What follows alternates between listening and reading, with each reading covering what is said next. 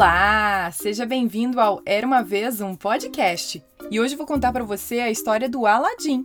O autor original é desconhecido, mas foi a versão de Antoine Galland que foi adaptada e narrada por mim, Carol Camanho.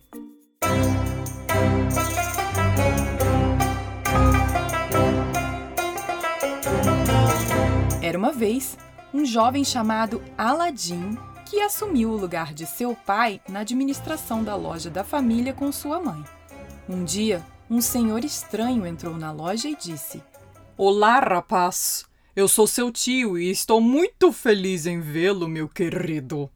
Mas meu pai nunca falou de um irmão, disse Aladim. A mãe de Aladim se virou.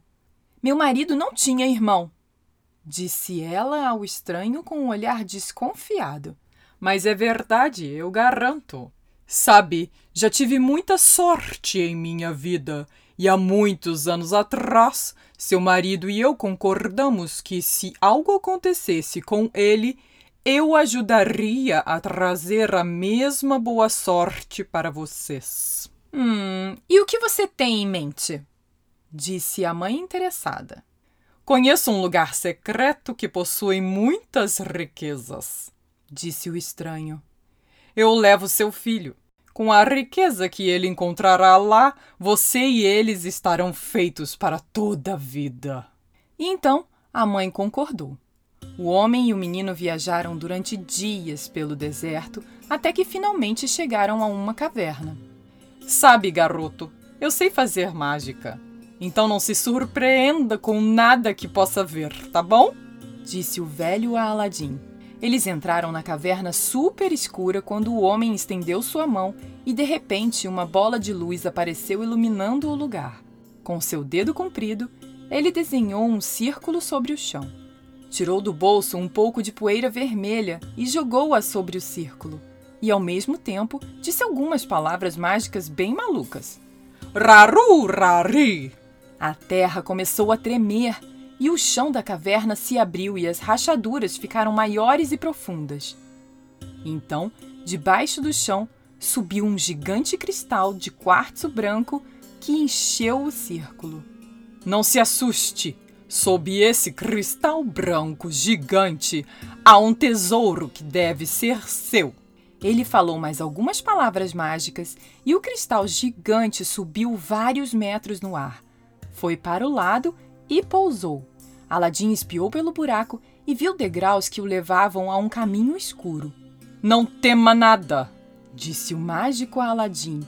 Mas me obedeça. Desça e ao pé da escada siga um longo corredor. Você passeará por um jardim de árvores frutíferas. E você não deve tocar em nada. Nada, viu? Ande até chegar a uma grande pedra plana e sobre a pedra haverá uma lâmpada acesa.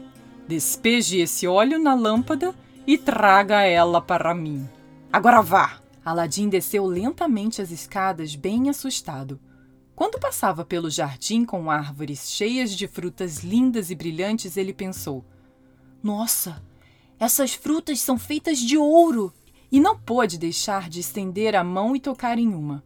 Então lembrou-se do que o tio havia dito sobre não tocar em nada, mas já era tarde demais.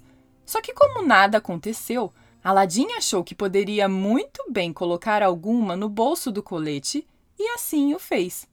Depois pegou outra fruta dourada e outra e outra, até que todos os bolsos estavam cheios. Aladim chegou à grande pedra plana e nela havia uma lâmpada bem destacada exatamente como o tio havia dito. Ele derramou o óleo e a levou para a entrada da caverna. Aladim gritou: Aqui estou, tio! O mago gritou com grande pressa: Opa! Agora dê-me a lâmpada! Assim que eu subir, eu te dou. Disse Aladim, se perguntando por que o mago parecia com tanta pressa. Não! Me dê a lâmpada agora! exclamou o homem, estendendo a mão. Na verdade, a única maneira da lâmpada sair da caverna era de presente de uma pessoa para outra. O mágico sabia disso e ele queria pegar a lâmpada do garoto o mais rápido possível e se livrar dele. Aladim sentiu um arrepio no ar. Algo estava errado. De alguma forma, ele sabia que não devia desistir daquela lâmpada. Já tô chegando aí em cima. Aí eu te dou a lâmpada. Peraí, disse o Aladim. O mago ficou furioso e estava tão bravo que falou mais palavras mágicas. O gigante cristal de quartzo branco levantou-se, pairou sobre o buraco e aterrizou. Tudo ficou escuro lá embaixo. Aladim estava preso. Depois de dois dias, Aladim se desesperou. Por que, eu não entreguei essa lâmpada velha? Mas quem se porta, o que quer que tenha acontecido, não poderia ter sido pior do que isso. Ah, o que, que eu estava pensando? Esfregando a lâmpada, ele pensou: Ai, como eu queria poder sair daqui! E de repente, um enorme gênio se ergueu no ar, se espreguiçando. Olá, mestre. Ah, caramba! Isso aqui não mudou nadinha, mesmo depois de mais de, sei lá, 400 anos? Enfim, esse foi seu primeiro desejo, mestre. Sair dessa caverna. Você tem três desejos para fazer. A boca de Aladim se abriu espantada e murmurou: Sim, é claro. Mais do que tudo, ele queria sair da caverna e ir para casa. E. Zupt! No momento seguinte, Aladim estava do lado de fora de sua casa, ainda segurando a lâmpada e com todas as frutas em ouro nos bolsos do colete. Sua mãe não podia acreditar na história que seu filho lhe contou. Lâmpada mágica? Essa coisa velha? disse rindo. Ela pegou a lâmpada, pegou um pano e começou a limpá-la. Se realmente houvesse um gênio nessa velha lâmpada, eu diria: Gênio, faça um banquete para mim e meu filho e sirva-nos em pratos de ouro. Você pode imaginar a surpresa da mãe. O gênio saiu da lâmpada e um banquete digno de um rei apareceu sobre a mesa da cozinha em pratos de ouro cintilante. Eita!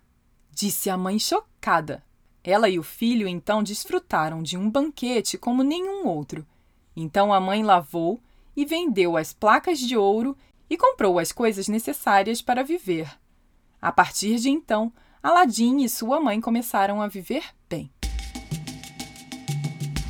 Um dia, Aladim pensou consigo mesmo: Por que pensar tão pequeno? Com minhas joias eu poderia me casar com a princesa e me tornar o príncipe dessa terra. A mãe dele riu e disse: Você não pode simplesmente ir a um palácio com bons presentes e esperar se casar com uma princesa. Deixa de ser machista, tá? Não é assim que se conquista uma pessoa. Mas Aladim pediu que ela tentasse. Sua mãe então fez o que pediu de propósito para que seu filho aprendesse uma lição. Então, eles embrulharam algumas das joias em tecido de seda e lá foi ela ao palácio. Os guardas a detiveram imediatamente. Mas como ela insistia que tinha algo muito valioso para o sultão, eles a deixaram entrar. O que, que você trouxe nesses trapos? disse o sultão. Ela mostrou as frutas de ouro. O sultão ficou impressionado. Mas se seu filho é tão digno de minha filha como você diz, ele deve me trazer 40 bandejas de ouro das mesmas joias, carregadas por criados, viu? A mãe foi para casa reclamando. Aff, esse sultão também é outro machista. Mas lá vou eu mesmo assim, né? Certeza que eles aprenderão algo com isso tudo. E disse ao filho a exigência do sultão. Não tem problema, disse Aladim. Fale com o gênio e faça seu segundo desejo. E então sua mãe esfregou a contragosto a lâmpada e fez seu segundo desejo. Em pouco tempo, Lá estava ela nos degraus do palácio do sultão, com 40 bandejas douradas e transportadas por vários empregados. O sultão ficou satisfeito. Mas você não pode pensar que isso é suficiente para ganhar a mão da minha filha, viu? Seu filho também terá que construir um palácio de ouro para ele e minha menina viverem. Boquiaberta, lá foi a mãe para casa levando essas notícias. Assim, para seu terceiro desejo, a mãe pediu ao gênio que criasse um palácio de ouro. Na manhã seguinte, do lado de fora do quarto do sultão, apareceu um enorme palácio dourado brilhando ao sol. Enquanto isso, na casa de Aladim, sua mãe disse: Está na hora de você ir, meu filho, encontrar sua princesa. Mas lembre-se, não é assim que se conquista uma pessoa. Na manhã seguinte, o sultão chamou sua filha. Olhe esse palácio, minha linda. Ele disse apontando pela janela. Este é o marido para você. Como assim, papai? perguntou a filha. O que você sabe sobre esse homem? Você já o conheceu? Como você acha que ele serve para mim? O que há para saber? Ele pode fazer um palácio dourado aparecer da noite para o dia. Ele é ainda mais poderoso que o meu conselheiro real, o vizir. Então sua filha disse: Ontem o vizir era o homem mais poderoso do reino e eu deveria me casar com ele. Hoje, esse estranho é o mais poderoso e eu devo me casar com ele. Por que você acha que o homem mais poderoso é mais importante para mim? É importante para mim, disse o sultão. Em voz baixa, ele disse: Filha, você tem muita sorte por ter um marido tão bom. Eu não posso acreditar nisso. Você é ridículo. Eu só vou me casar com quem eu amar e não com qualquer cara que tem dinheiro e que você quer que eu case. A princesa jogou os braços para cima em desespero e saiu. No seu quarto, ela chorou muito brava. Para Nádia, sua dama de companhia, ela disse: meu pai está determinado a me casar, não importa com quem. Mas, senhora, disse Nádia, esse estranho maravilhoso não é um ótimo partido para você? A princesa suspirou e olhou para sua dama de companhia. Você não sabe a sorte que tem, disse ela. Prefiro viver sua vida do que a minha. E eu prefiro viver a sua, disse Nádia. As duas se entreolharam por alguns momentos. Elas tinham aproximadamente a mesma altura, com a mesma cor de cabelo. Com todas as encharpes que as donzelas usavam. Hum. Vamos lá! disseram juntas. E as duas trocaram de roupa. Nesse momento, Aladim estava cavalgando até o palácio do sultão em um cavalo branco, pronto para conhecer sua noiva. O sultão o cumprimentou calorosamente. Oh, meu querido, fique aqui no meu palácio até que os preparativos para o casamento estejam completos, disse ele. Aladim não poderia encontrar a princesa até o dia do casamento. Ele viu Nádia à distância, coberta de lenços, pensando que ela era a verdadeira princesa. Aladim, o sultão e todos os outros no palácio esperaram com crescente entusiasmo pelo grande dia, exceto uma pessoa. O tio mágico que havia deixado o Aladim preso na caverna, na verdade, era o vizir do sultão. Ele reconheceu o Aladim de uma vez e sabia que só poderia haver uma razão para o jovem apresentar toda essa mágica ao sultão. Aladim deve ter escapado da caverna e com a lâmpada. Eu vou me vingar, jurou o vizir. Se alguém deve ter essa lâmpada, essa pessoa sou eu. Por sua mágica, ele poderia dizer onde Aladim havia escondido a lâmpada. Enquanto Aladim estava dormindo, o vizir entrou no seu palácio e a pegou. Em um lugar calmo, o vizir fez seu primeiro desejo. Gênio, faça o que eu digo. Quero que você leve o palácio de Aladim para um lugar distante no deserto para que ninguém consiga encontrar. O que o vizir não sabia era que naquele momento Nádia estava explorando o palácio de Aladim. E há algo mais que o vizir também não sabia. O gênio achou que o vizir ordenara que fossem levados embora junto com o palácio. Então o gênio enviou o vizir, o palácio dourado e Nádia dentro dele, todos juntos para um lugar distante no deserto. Na manhã seguinte, o sultão acordou e não viu nada do lado de fora da janela do quarto onde o palácio de Aladim estava no dia anterior. Logo depois, seus servos entraram correndo, anunciando que a sua princesa havia desaparecido. Furioso, ele chamou Aladim. O que você fez? Ele gritou de raiva. Por causa de seus truques de mágica, eu perdi minha filha. Você deve trazê-la de volta para mim em três dias, ou isso custará sua cabeça. Aladim pensou que ele simplesmente usaria seu segundo desejo e o gênio traria de volta a princesa e o castelo também. Mas sua lâmpada mágica se foi. Ele olhou para todos os lados e nada. Desesperado, Aladim teve que deixar o palácio do sultão no cavalo branco em que ele montara.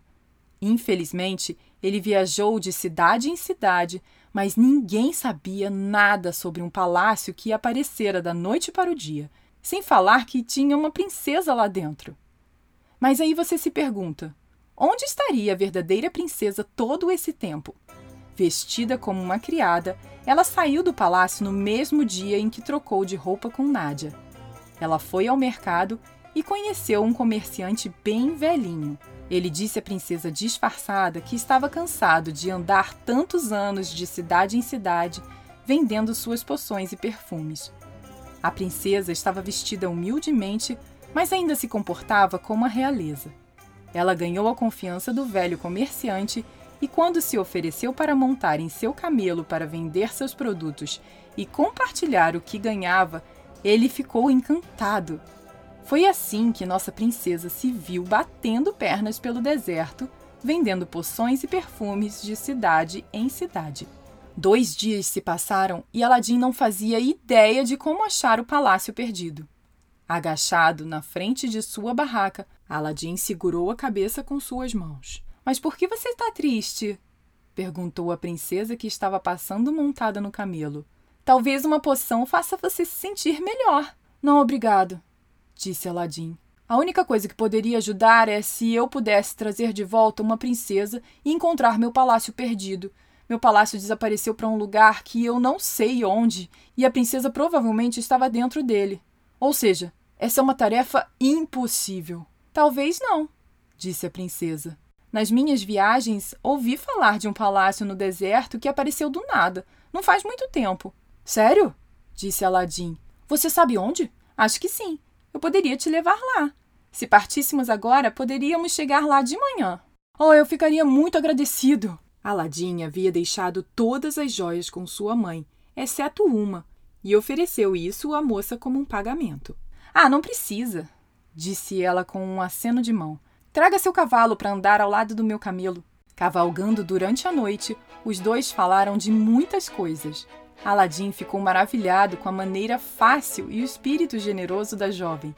De alguma forma, ele sabia que ela era confiável. Em pouco tempo, ele contou a ela sua história de como havia descoberto a lâmpada mágica na caverna e como havia sido roubada dele junto com o palácio.